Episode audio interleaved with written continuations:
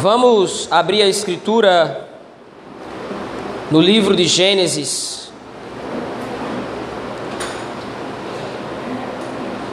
Vamos continuar meditando naquele texto. Livro de Gênesis, capítulo de número 29.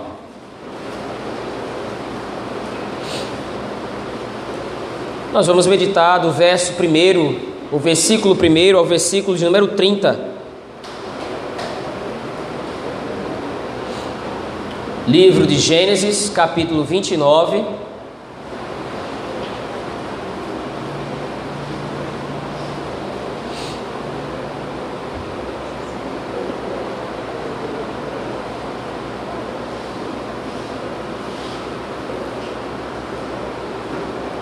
Nós vamos meditar do versículo 1 ao versículo de número 30. Assim nos diz a leitura da palavra do Senhor nosso Deus. Pôs-se Jacó a caminho e se foi à terra do povo do Oriente. Olhou, e eis um poço no campo e três rebanhos de ovelhas deitados junto dele. Porque daquele poço davam de beber aos rebanhos e havia grande pedra que tapava a boca do poço. Ajuntavam-se ali todos os rebanhos, os pastores removiam a pedra da boca do poço, davam de beber às ovelhas e tornavam a colocá-la no seu devido lugar. Perguntou-lhes Jacó: Meus irmãos, de onde sois? Responderam: Somos de Arã. Perguntou-lhes: Conheceis a Labão, filho de Naor? Responderam: Conhecemos. Ele está bom? Perguntou ainda Jacó. Responderam: Está bom. Raquel, sua filha, vem vindo aí com as ovelhas. Então lhes disse: É ainda pleno dia, não é tempo de se recolherem os rebanhos. Dai de beber as ovelhas e ide apacentá-las. Não o podemos, responderam eles, enquanto não se juntarem todos os rebanhos e seja removida a pedra da boca do poço, e lhes demos de beber.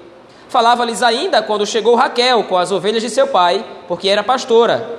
Tendo visto Jacó a Raquel, filha de Labão, irmão de sua mãe, as ovelhas de Labão, chegou-se, removeu a pedra da boca do poço e deu de beber ao rebanho de Labão, irmão de sua mãe. Feito isso, Jacó beijou a Raquel e, erguendo a voz, chorou. Então contou Jacó a Raquel que ele era parente de seu pai, pois era filho de Rebeca. Ela correu e o comunicou a seu pai. Tendo Labão ouvido as novas de Jacó, filho de sua irmã, correu-lhe ao encontro, abraçou e o beijou e o levou para casa. E contou Jacó a Labão os acontecimentos de sua viagem. Disse-lhe Labão: De fato és osso, és meu osso e minha carne. E Jacó, pelo espaço de um mês, permaneceu com ele. Depois disse Labão a Jacó: Acaso por seres meu parente irás servir-me de graça? Dize-me, qual será o teu salário? Ora, Labão tinha duas filhas, Lia, a mais velha, e Raquel, a mais moça. Lia tinha os olhos baços, porém Raquel era formosa de porte e de semblante. Jacó amava Raquel e disse: Sete anos te servirei por tua filha mais moça, Raquel. Respondeu Labão: Melhor é que eu ta dê, em vez de dá-la a outro homem. Fica, pois, comigo. Assim, por amor a Raquel, serviu Jacó sete anos, e estes lhe pareceram como poucos dias, pelo muito que a amava. Disse Jacó a Labão: Dá-me a minha mulher, pois já venceu o prazo para que me case com ela. Reuniu, pois, Labão todos os homens do lugar e deu um banquete. À noite, conduziu a Lia, sua filha, e a entregou a Jacó, e coabitaram. Para a serva de Lia, sua filha, deu Labão Zilpa, sua serva. Ao amanhecer, viu que era Lia. Por isso disse Jacó a Labão: Que é isso que me fizeste? Não te servi eu por amor a Raquel? Por que, pois, me enganaste? Respondeu Labão: Não se faz assim em nossa terra. Dá-se a mais nova antes da primogênita. Decorrida a semana desta, dar-te-emos também a outra, pelo trabalho de mais sete anos que ainda me servirás. Concordou Jacó, e se passou a semana desta. Então Labão lhe deu por mulher Raquel, sua filha. Para a serva de Raquel, sua filha, deu Labão a sua serva Bila. E coabitaram. Mas Jacó amava mais a Raquel do que a Lia, e continuou a servindo Labão por outros sete anos. Amém. Até aqui a leitura da palavra do nosso Deus. Vamos orar ao Senhor pedindo que Ele nos ajude na exposição da Sua palavra nesse momento. Deus Todo-Poderoso, temos lido a tua palavra, a tua palavra que recebe a promessa de não voltar para o Senhor vazia, antes cumprir todo o propósito para o qual a enviaste. Assim, Senhor, nós te pedimos que a tua palavra cumpra o seu propósito nesta noite, pastoreando o nosso coração, ó Deus, nos exortando, nos consolando para a tua honra e para a tua glória. É assim que nós oramos a ti, Senhor, no nome de Jesus Cristo, teu Filho. Amém. Meus irmãos, como nós temos visto,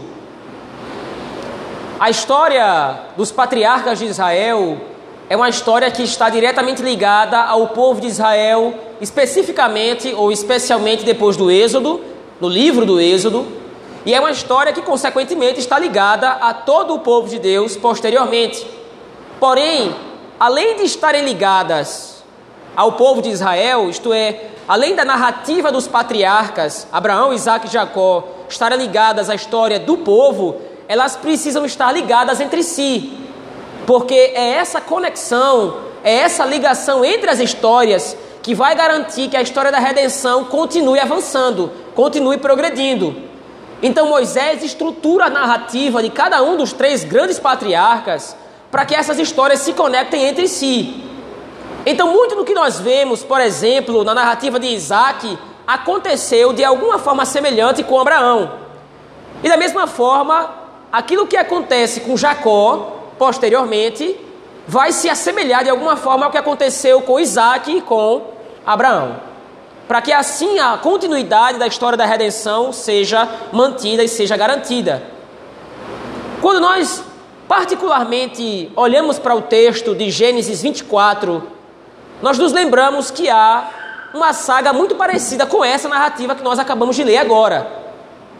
Naquele texto, Abraão, com fé no Senhor e instruído por essa fé, envia Eliezer à terra de seus parentes, uma terra distante da terra de Canaã, mas ele envia seu servo mais velho, mais confiável até essa terra, para que de lá possa trazer uma esposa para o seu filho Isaac.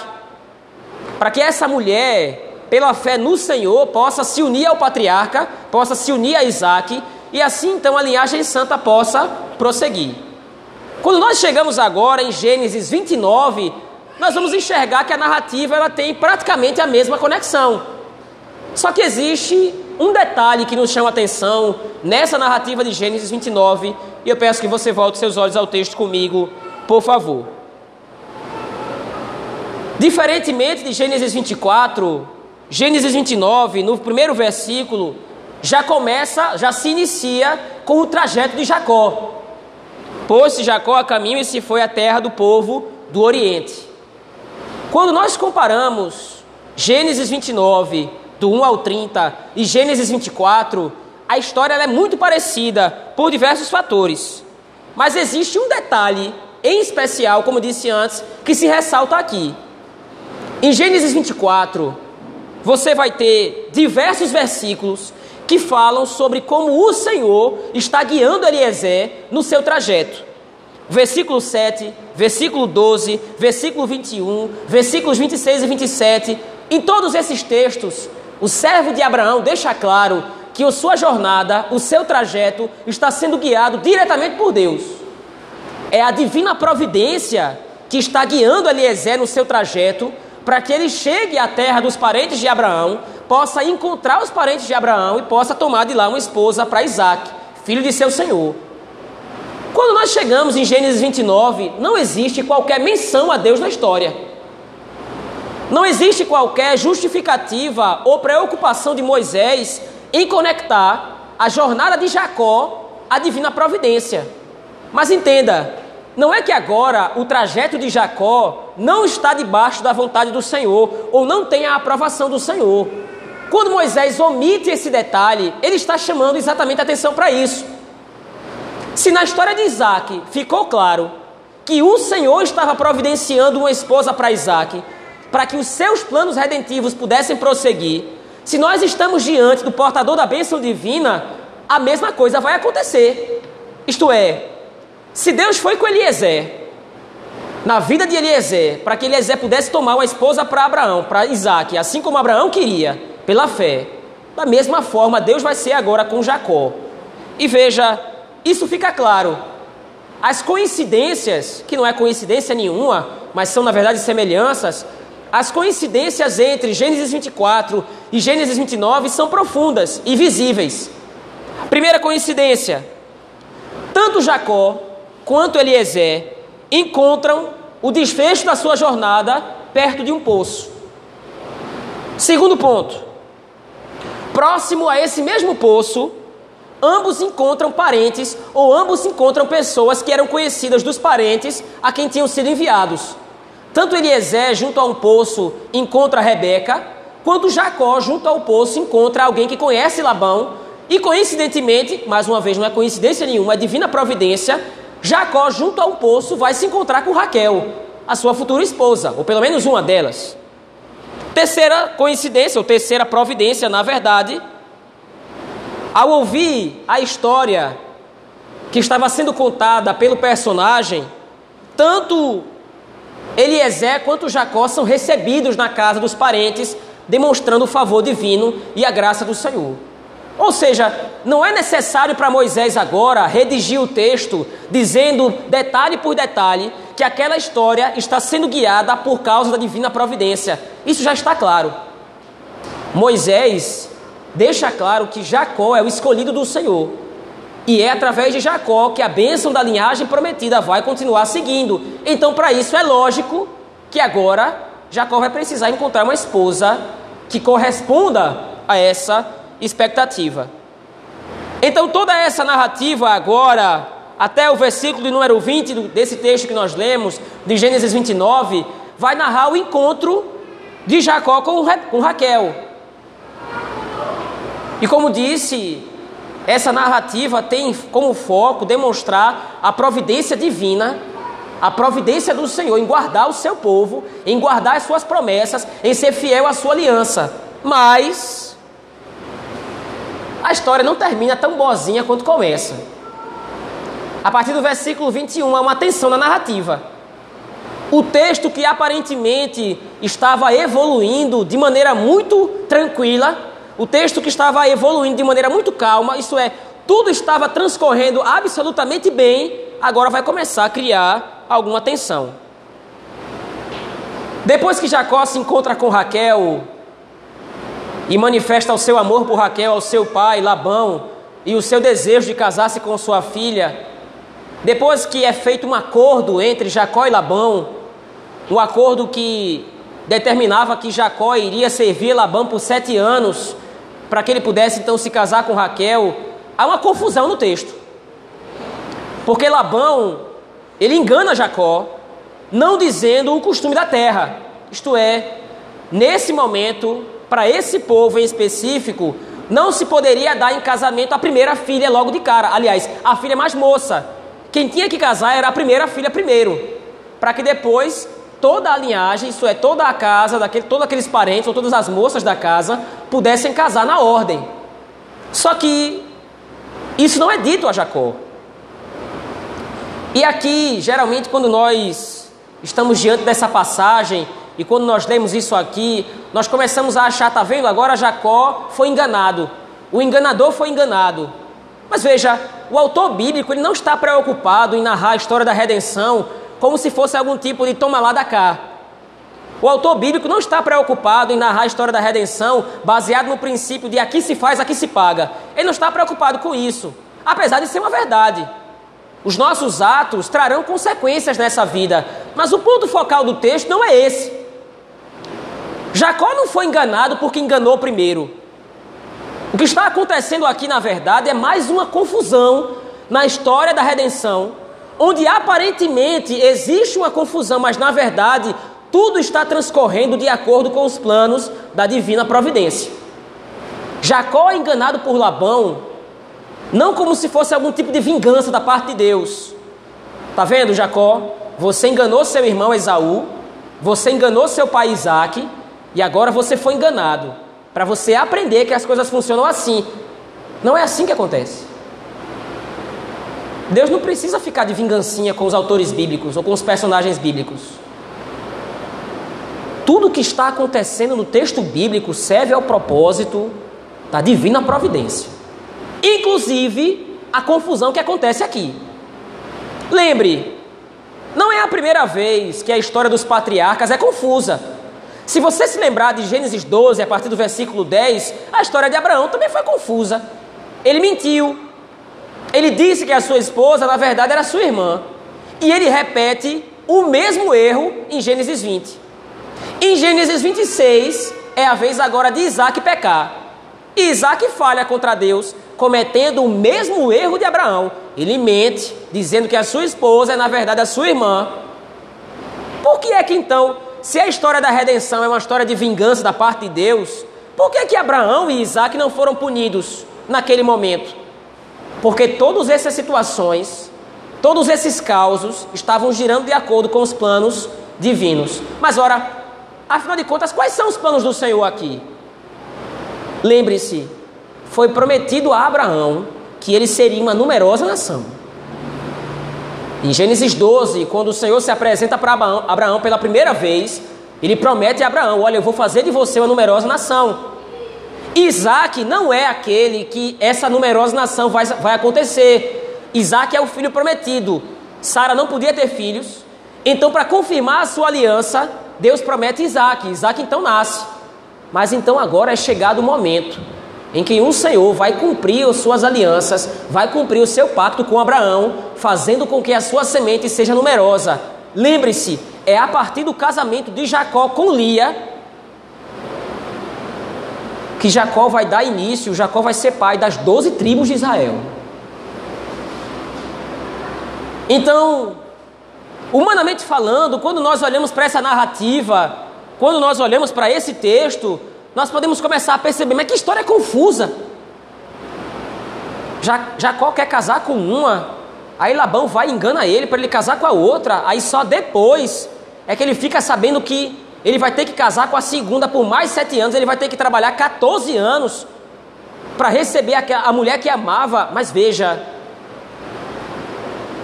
Deus está guiando Jacó para o centro dos seus propósitos. Deus está, Deus está guiando o patriarca para que o cumprimento das suas promessas a Abraão seja feito. Veja, e como é que a gente consegue ver isso no texto? Todas as vezes agora, ou pelo menos as duas vezes em que Jacó se casa com as suas esposas, é dito o nome da serva.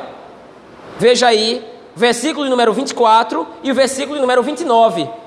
Quando Abraão se casa, então, ou coabita com Lia, é dito: para a serva de Lia, sua filha deu Labão Zilpa, sua serva. Verso 29, para a serva de Raquel, sua filha, deu Labão sua serva Bila. Por que essa informação é importante para o autor? Porque a partir do versículo 31 vai começar a ver a narrativa. Nós vamos ver isso domingo que vem. Vai começar a ver a rixa entre Lia e Raquel para saber quem é que dá mais filhos a Jacó. E nós vamos ver isso com detalhes mais adiante. No próximo domingo nós vamos ver isso com detalhes. Essa rixa é usada por Deus para que através disso a linhagem de Abraão se estenda e cresça. Entenda isso aqui. As aplicações desse texto, elas são muito semelhantes às aplicações do texto anterior, como nós vimos. Através do sofrimento, através da confusão, confusão para nós, mas para Deus não é confusão nenhuma, através de todo esse enredo aparentemente intrincado e confuso, o quadro da divina providência e da obra da salvação está sendo pintado de maneira magistral por Deus. Nós não podemos pensar que na nossa vida é diferente. Muitas vezes nós enxergamos aparentes fracassos na nossa vida, aparentes perdas, e a nossa tendência é achar que, em primeiro lugar, das duas, uma, ou a minha vida não está correspondendo diretamente aos planos de Deus, ou dois, Deus não está interessado nisso. Ou todas essas coisas ruins que estão acontecendo na minha vida não glorificam a Deus em absolutamente nada ou simplesmente Deus não está interessado em glorificar o seu nome na minha vida através dessas coisas? Quando na verdade é o exato, o exato contrário. Deus usa absolutamente todos os infortúnios da nossa vida. Deus usa absolutamente todos os percalços da nossa vida para o louvor da sua glória. Basta que eu entenda isso. E muitas vezes, diante do sofrimento, nós vimos isso hoje pela manhã. Muitas vezes, diante do sofrimento, nós murmuramos contra Deus, nós damos lugar ao descontentamento. Mas veja, olhe para a história de Jacó aqui. A confusão é grande, mas sobre toda essa confusão, a mão providente do Senhor está lá, guiando Jacó à casa dos parentes de sua mãe, para que ele tome de lá esposas que serão usadas por Deus como instrumentos da sua glória, como instrumentos dos seus planos e dos seus propósitos para a glória e para a extensão do povo de Deus. É claro que aqui nós não podemos justificar a bigamia. E quando nós lemos esse texto aqui, é exatamente essa dúvida que nos aparece no texto. Mas Jacó está casando com duas aqui. Ele errou. Alguns comentaristas vão dizer isso. Ele tinha outras vias. Ele foi enganado por Labão. E ele poderia ter dito a Labão: Bom, mas eu não, então não vou ficar com a segunda, eu vou ficar somente com a primeira. Ou eu vou ficar com Raquel, porque eu queria Raquel. Foi você que me enganou. Então houve um erro da parte de Jacó aqui, certamente. Isso é inquestionável. Mas ao invés de ficar brigando para demonstrar simplesmente o erro do patriarca, Moisés está demonstrando para o povo de Israel aqui algo muito superior. Mesmo a fraqueza da fé de vocês, mesmo as dificuldades que vocês possam enfrentar na vida, elas estão debaixo do controle do Senhor. E o Senhor vai cumprir cabalmente os seus propósitos na vida do seu povo, inclusive através dessas mesmas dificuldades. Bom, mas alguém poderia dizer: se é assim, se é dessa forma, então eu vou viver de maneira indissoluta. Se Deus guia toda a minha vida, inclusive as minhas quedas, inclusive as minhas dificuldades, eu não preciso exercer nenhum tipo de responsabilidade para com Deus, afinal de contas, se eu errar, Deus terá sido soberano, se eu acertar, Deus terá sido soberano. Só que o princípio que Moisés está trabalhando é exatamente o oposto aqui. Tendo em vista que Deus é soberano, porque vocês conhecem os planos do Senhor para salvar vocês, para redimir vocês, sirvam e obedeçam a Deus.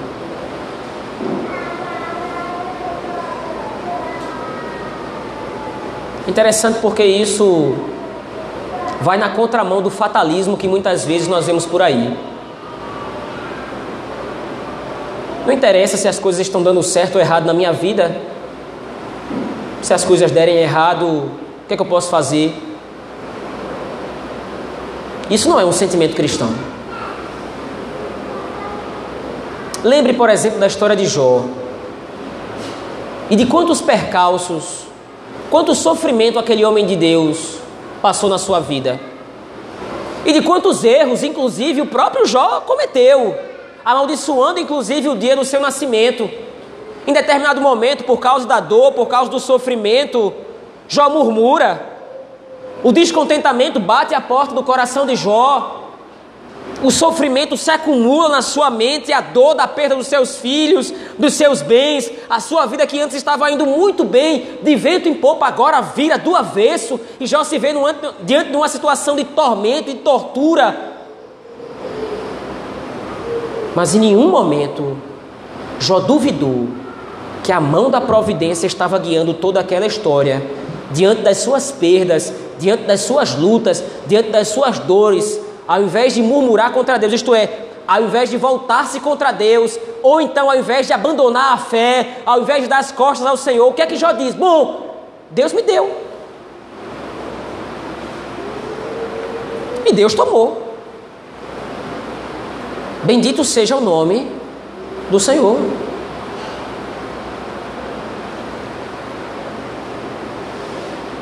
Mas veja, Há um outro fator nesse texto que nós também precisamos observar. Há uma preocupação divina em que a história da sua salvação, a história da redenção, ela aconteça através das famílias. Veja, o começo da narrativa de Gênesis começa com uma família.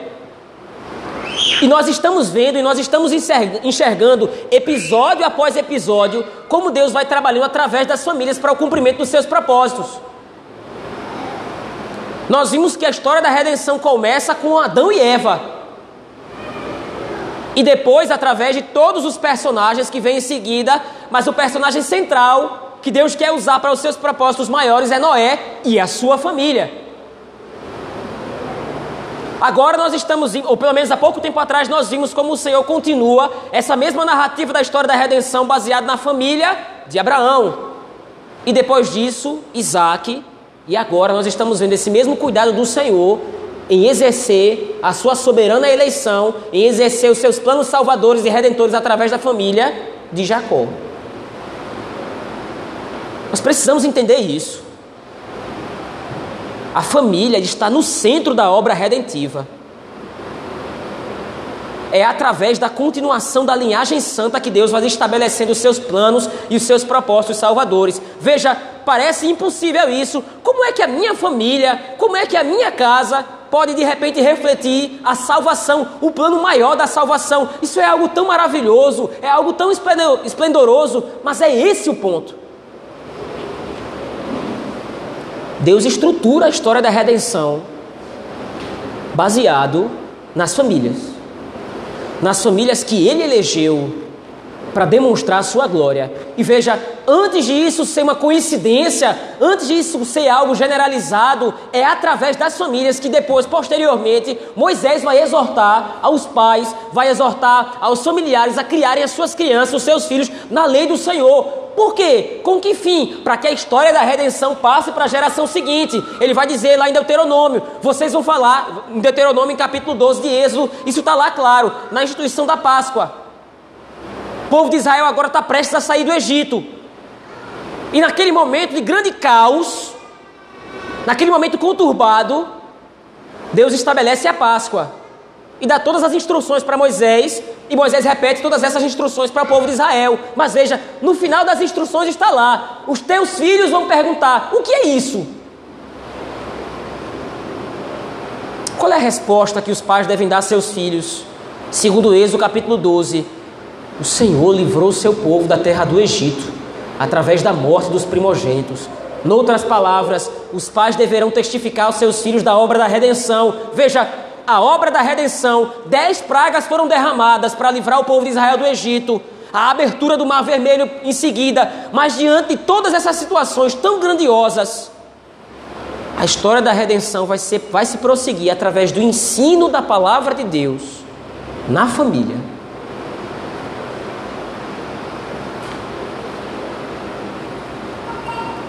O texto de Gênesis, capítulo 29, de 1 a 30, reforça para nós uma verdade muito simples. Deus é providente, guiando Jacó até as suas esposas, para que através dessa providência o Senhor possa dar continuidade aos seus planos redentivos, aos seus planos salvadores. E da mesma forma é feito com todo o povo de Deus que descende de Jacó, Isaac e Abraão. De maneira que existem duas aplicações principais desse texto, eu gostaria de fazer agora. Em primeiro lugar, como já ficou claro, já ficou evidente, os percalços, os infortúnios, o sofrimento, as coisas que aparentemente dão errado na nossa vida, não estão debaixo, não estão fora do controle divino. Calvino, comentando esse texto, ele diz exatamente isso. Sempre que nós estivermos vagueando por veredas tortuosas, por caminhos difíceis, devemos contemplar com os olhos da fé a providência secreta de Deus que governa a nós e aos nossos planos e nos conduz aos resultados testificados por Ele. Todas as vezes que nós achamos que as coisas estão dando absolutamente errado, que as coisas não estão indo conforme os nossos planos, nós devemos entender que a nossa vida serve a um planejamento muito maior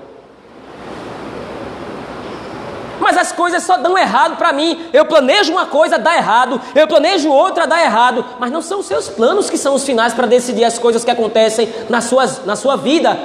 É o plano de Deus. A sua palavra não é a última palavra a ser dita com relação ao que vai acontecer com você. A última palavra, quem profere é o Senhor. E o Senhor nunca planeja um plano para dar errado. O que foi que Deus planejou na história da redenção, na história da humanidade, desde a sua criação até a consumação que deu errado? Muitos apontam a queda. Deus criou a humanidade, Deus criou todas as coisas perfeitas, boas, e o pecado foi lá e corrompeu. Deus criou um plano, Deus teve um plano, executou e o plano deu errado. É através da queda que o Senhor glorifica o seu nome, promovendo a redenção sobre aqueles que ele quer. É através da queda que o Senhor glorifica o seu nome através da sua soberania, exercendo o seu poder sobre absolutamente todas as coisas, escolhendo uns para salvação e outros para perdição.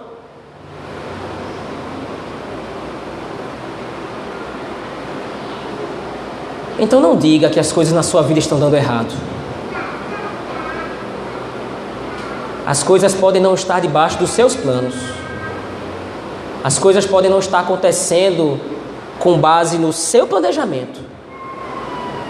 Mas as coisas estão acontecendo na sua vida exatamente como Deus quer.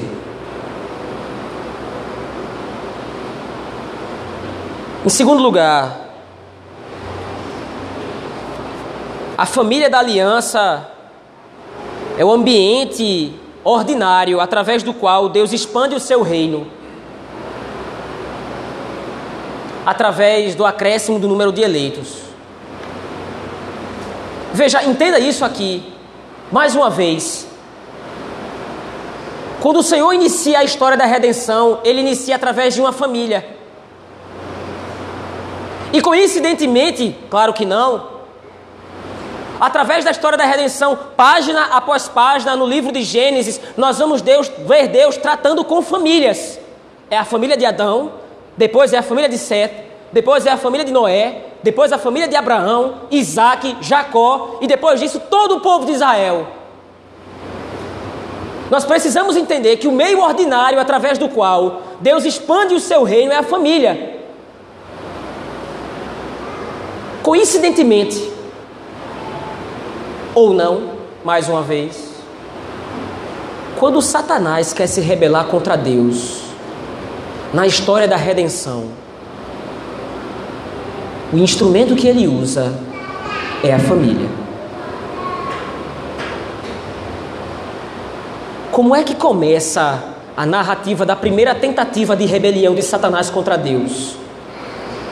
Começa no Éden com a família.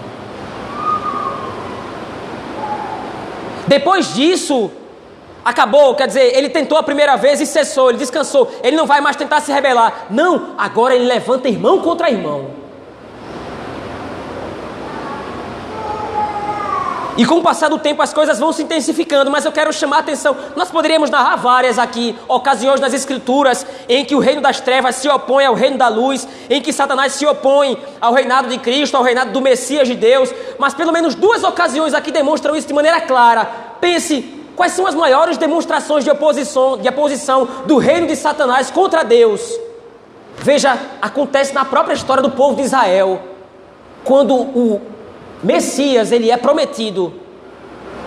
Quando é profetizado acerca de Moisés, ou quando Moisés está para surgir no cenário da história, Satanás usa o coração de Faraó para dizimar todas as crianças, todos os meninos nascidos de três anos para baixo. De novo, milênios depois, ou séculos depois, quando o próprio Redentor nasce, Satanás de novo coloca no coração de Herodes para que ele mate todos, todas as crianças de dois anos para baixo.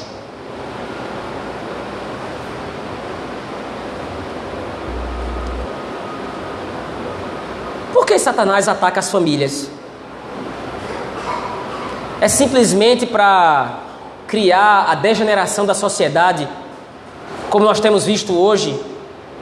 E como é que isso é feito hoje? As famílias elas têm sido redefinidas. Família não é só homem, mulher e a sua prole. Não, família pode ser homem com homem, mulher com mulher. Enfim, as definições hoje de família são redefinidas. Um homem e seu cachorro é uma família.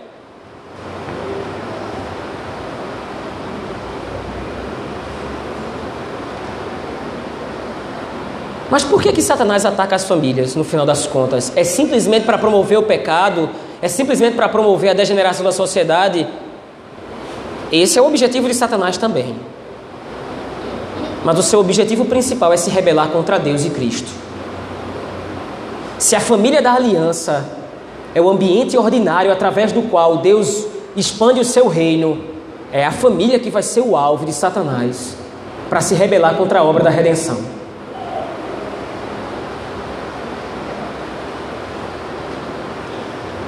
Entenda isso O meio ordinário através do qual o Senhor Deus expande o seu reino é a família. O que isso significa? Significa que quando Deus quer expandir, ou aliás, quando Deus quer expandir o número dos seus eleitos, Ele usa ordinariamente a família. Veja, entenda aqui, não é que é exclusivamente a família. Nós não podemos achar, nós não podemos cair nessa tolice de achar ou é a evangelização, o alcance dos perdidos, ou é simplesmente quando um casal crente tem filhos. Não é esse o ponto, não é uma coisa ou outra, são as duas coisas. Mas veja, à luz da Escritura, quando Deus expande o seu reino, ele expande através da família também. E por causa disso você vê hoje tanta oposição contra esse tipo de coisa. Talvez hoje a mais evidente oposição de Satanás contra o reino dos céus, a filosofia mais satânica que nós vamos ver hoje é a ideia, é a ideia satânica e diabólica de que ter filho é uma desgraça. De que ter filho é algo pesaroso, é algo ruim. Quer dizer, a bênção que o Senhor nos concede. Veja, eu estou falando isso aqui para crentes, eu não estou falando do mundo lá fora. Estou falando para crentes, crentes hoje que pensam assim, com essa mentalidade diabólica, que incrustaram essa filosofia satânica em si. Quer dizer, ter filhos é trabalho, ter filhos é algo ruim. Não!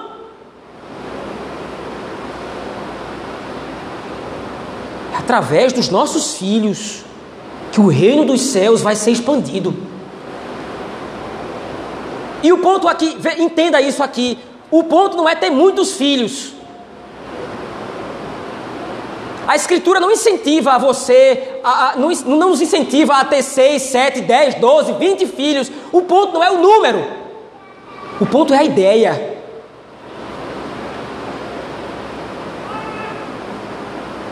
Algo que deveria ser benéfico algo que deveria ser prazeroso. O Senhor nos suscitou um filho da aliança, o Senhor nos deu um filho dele para nós cuidarmos, para nós preservarmos. O Senhor está aumentando o seu reino, o Senhor está expandindo a sua glória através da nossa família. E agora nós temos a incumbência de treinar essa criança, nós temos a incumbência de treinar esse filho para que ele publique a glória de Deus lá fora. Isso que deveria ser uma honra para nós. Infelizmente, hoje nós temos emprestado nosso ouvido a Satanás, ouvindo essa filosofia desgraçada de que ter filho é um empecilho para as minhas realizações pessoais, ter filho é um empecilho para os meus projetos pessoais. Que projetos? Que projeto pode ser maior do que a glória de Deus em Cristo através da expansão do seu reino? Que projeto pode ser maior? Que projeto pode ser mais sublime do que servir ao Rei de toda a terra? As minhas conquistas pessoais são nada comparada à glória de Deus. Infelizmente, hoje, as nossas moças têm sido treinadas nas escolas, nos ambientes públicos, de que o sucesso da vida é ter um diploma, é ter um emprego, é ter um carro do ano, é ter dinheiro, é ter isso e aquilo outro. São miseravelmente incentivadas hoje a uma vida empobrecida, baseada no sucesso mundano.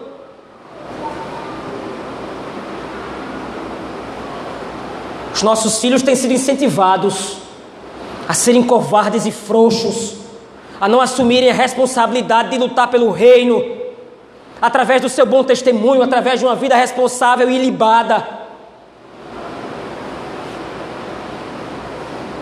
Os nossos filhos têm sido incentivados a serem covardes e frouxos, a rejeitarem o sofrimento, a reclamarem da vida, descontentes, a serem bobos.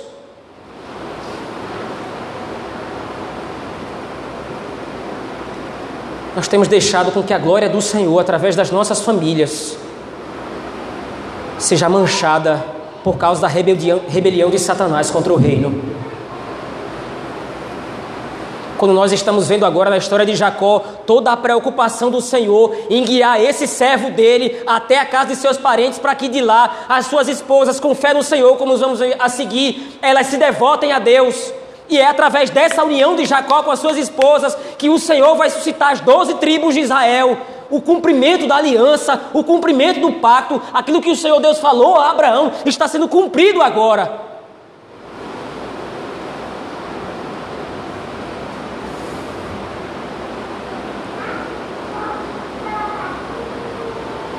Nós temos ganhado, infelizmente, eu digo isso aqui, com tristeza no coração.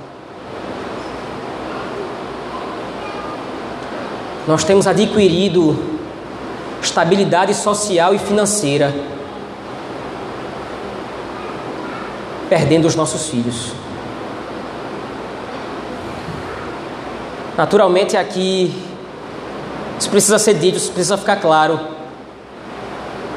Você não é responsável pela salvação do seu filho.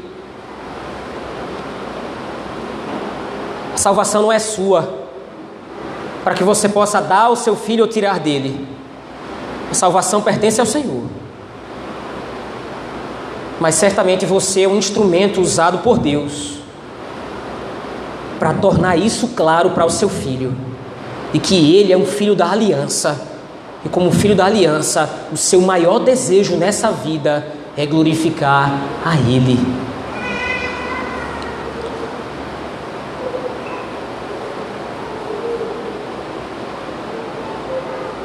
Os nossos lares, as nossas famílias, as nossas esposas, os nossos maridos, os nossos filhos, não são frutos apenas da nossa vontade de construir uma família como se isso também fosse um projeto muito particular nosso e somente nosso.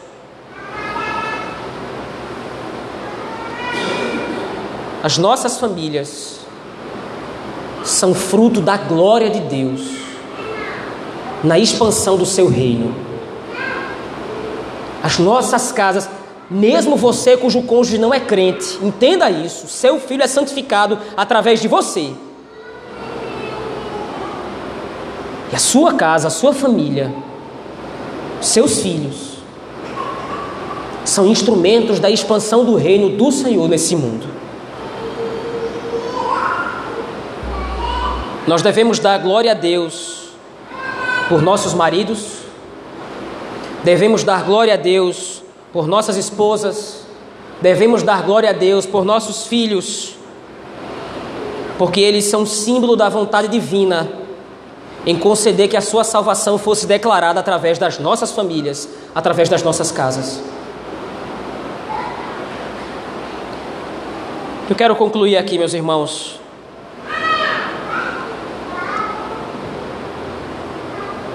A divina providência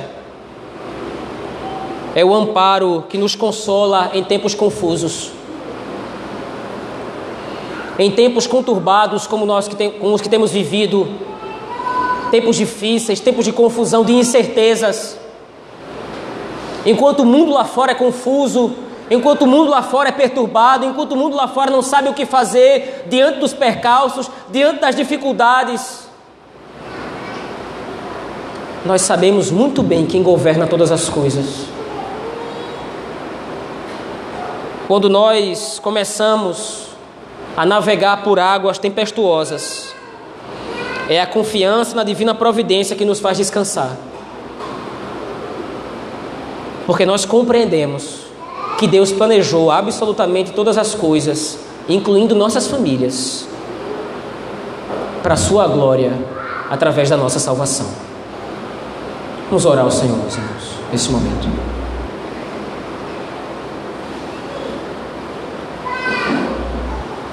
Deus Todo-Poderoso, obrigado, ó Pai, por nos ter demonstrado, através desta narrativa tão bela, o quanto o Senhor é providente, o quanto o Senhor é poderoso, onde nós vemos muitas vezes insucesso, onde nós vemos muitas vezes fracasso, onde nós vemos muitas vezes perda, deveríamos ver ganho, porque o Senhor planejou todas as coisas, inclusive os percalços da nossa vida para que nós possamos glorificar o Teu nome. Muitas vezes nós não sabemos, nós não entendemos para onde a providência nos está levando, mas certamente nós podemos confiar que ela nos está levando para um lugar seguro em Cristo Jesus. Nos ajuda a experimentar essa realidade na nossa família, Senhor, a família da aliança, a família do pacto, as nossas esposas, os nossos maridos, os nossos filhos.